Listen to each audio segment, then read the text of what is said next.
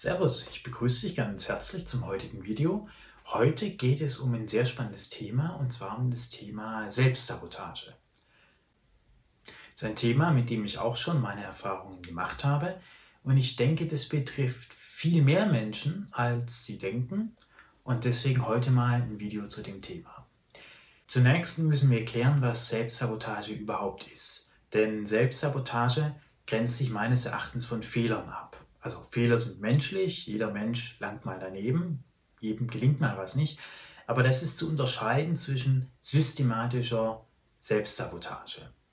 Selbstsabotage ist meines Erachtens ein Mechanismus, der im Unterbewussten wurzelt und meines Erachtens zumindest auch mit Erlebnissen aus der Kindheit zusammenhängt.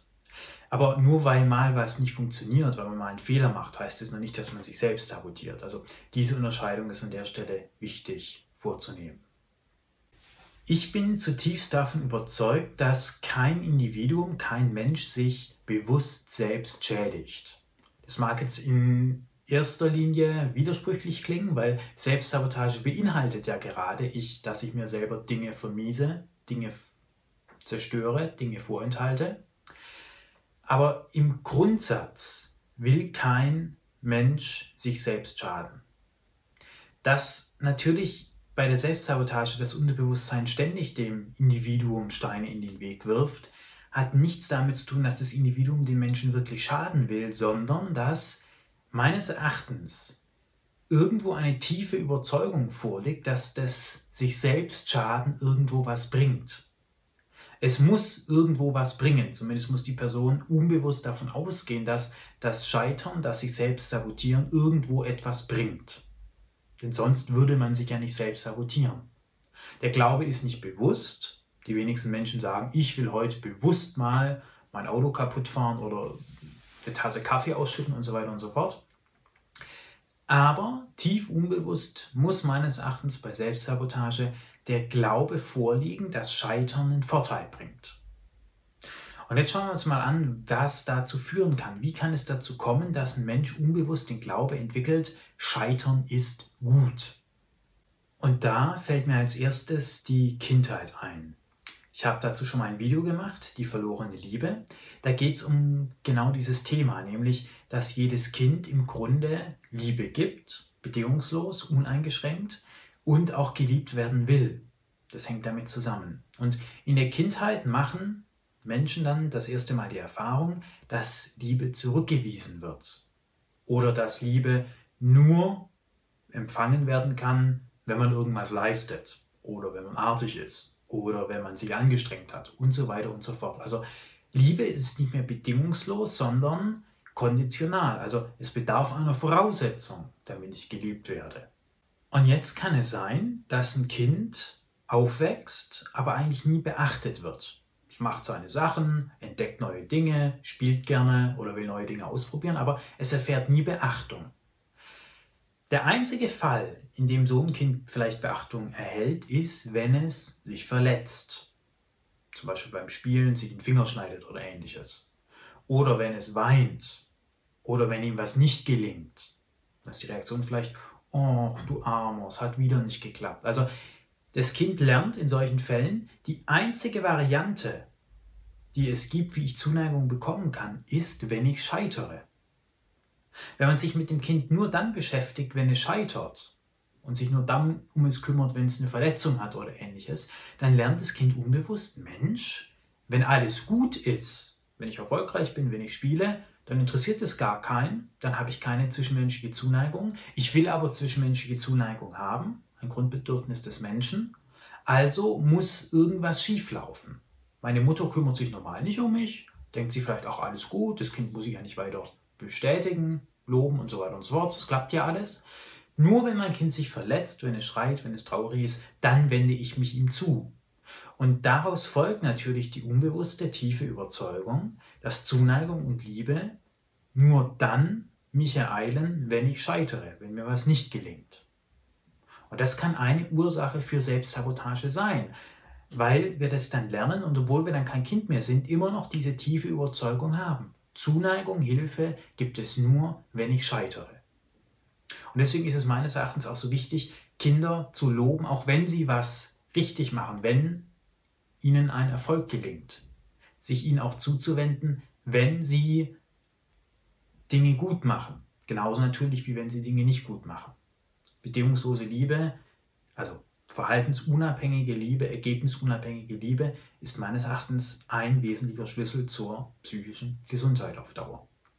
Der nächste Punkt, der im Erwachsenenalter zur Selbstsabotage führen kann, ist meines Erachtens, wenn positive Ideen des Kindes dem Kind selbst ausgeredet werden.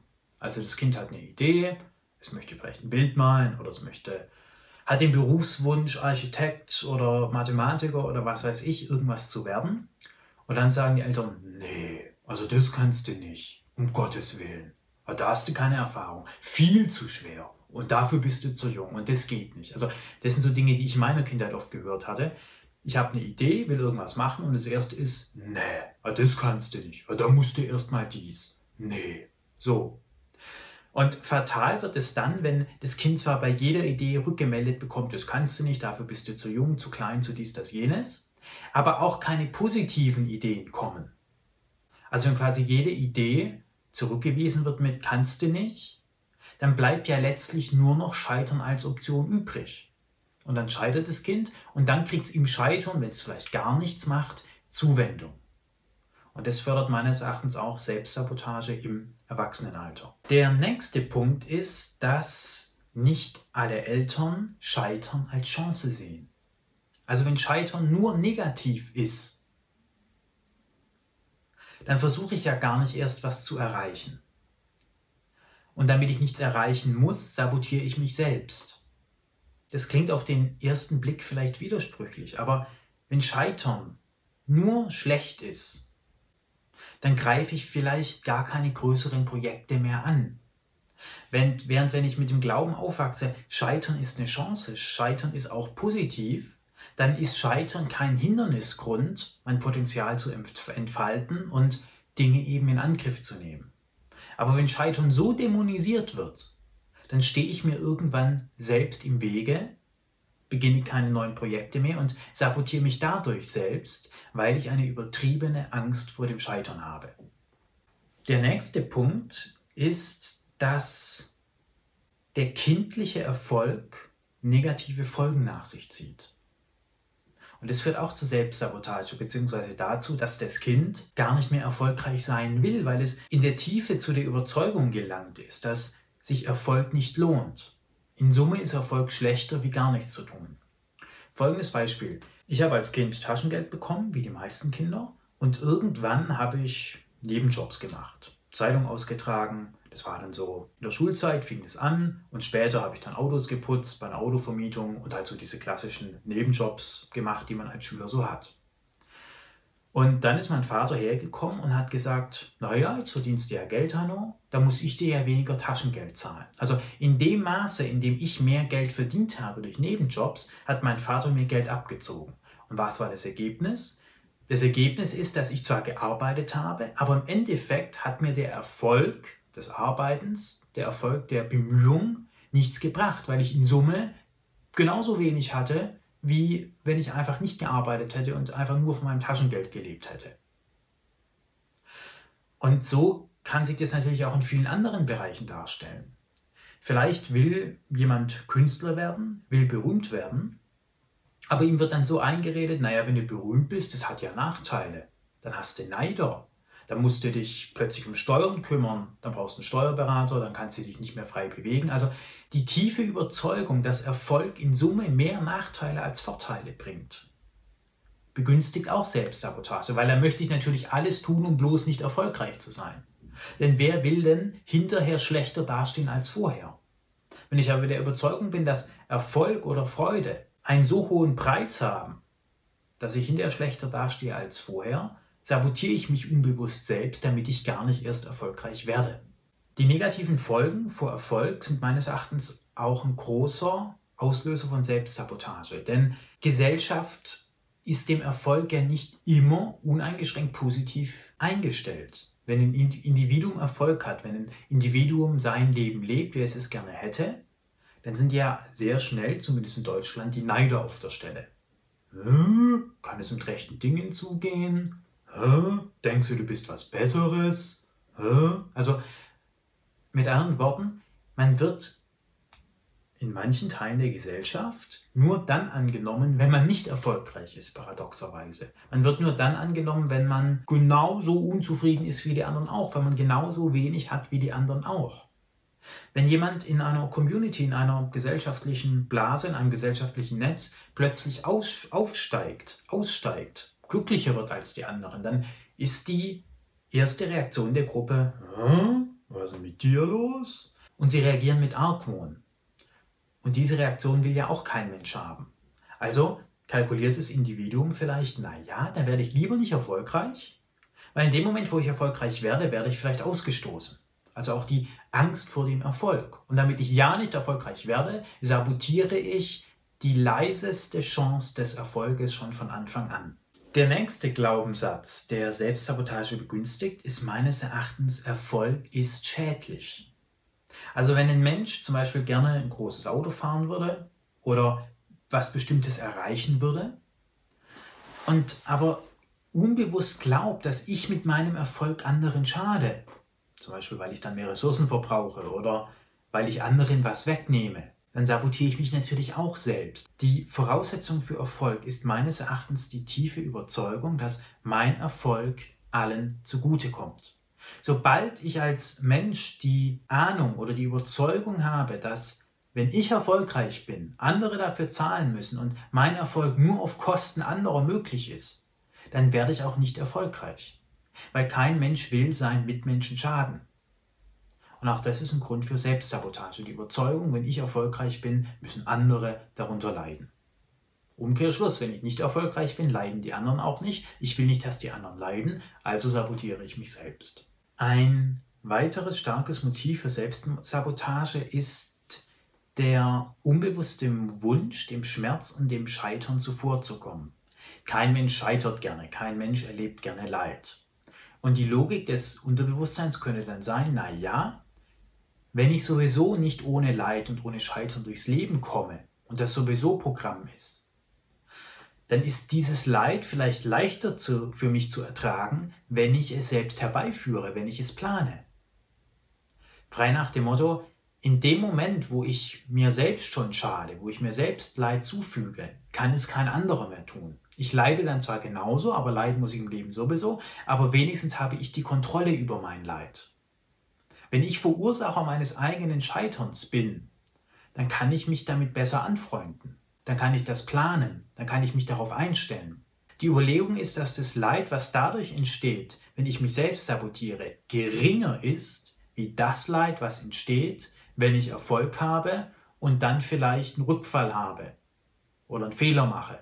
Und deswegen sabotieren sich manche Menschen selbst, damit sie nicht erfolgreich werden, in der Annahme, so den tiefen Schmerz, der bei einem Scheitern entstehen kann, vorwegzunehmen. Ferner spielt meines Erachtens auch die Angst vor Verpflichtungen eine Rolle. Wir hatten das schon angesprochen. Also wenn ich erfolgreich bin in einer gewissen Sache, wenn ich zum Beispiel einen besonders tollen Körper habe oder wenn ich mir irgendwas erarbeite, ein Vermögen oder ein Haus oder wie auch immer, oder wenn ich Mitmenschen helfe, das kann ja auch ein Erfolg sein. Ich nehme mir vor, ich möchte Mitmenschen helfen.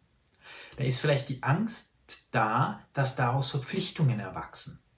Also wenn jemand sein ganzes Leben lang topfit ist und dann lernt jemand einen Partner kennen, dann könnte daraus ja die Verpflichtung erwachsen, dass der Partner erwartet, dass man immer so fit aussieht und immer so schön aussieht. Und enttäuscht ist, wenn man dann vielleicht nicht mehr so viel trainiert und ein bisschen Fett ansetzt. Und diese Angst vor Verpflichtungen, also mein Erfolg könnte weitere Erfolge einfordern, kann auch dazu führen, dass Menschen sagen, okay, wow, das ist mir alles zu viel, dann habe ich lieber gar keinen Erfolg, bevor mir mein eigener Erfolg, meine eigene Erfüllung ungeahnte negative Konsequenzen einbringt. Und diese ganzen Glaubenssätze gilt es meines Erachtens eben zu lösen. Gerade das Thema mein Erfolg schadet anderen, bei manchen Dingen ist das ja auch der Fall, im kompetitiven Wettbewerb, da gibt es eben nur einen Gewinner und dass ich gewinnen kann, bedeutet, jemand anderes muss verlieren.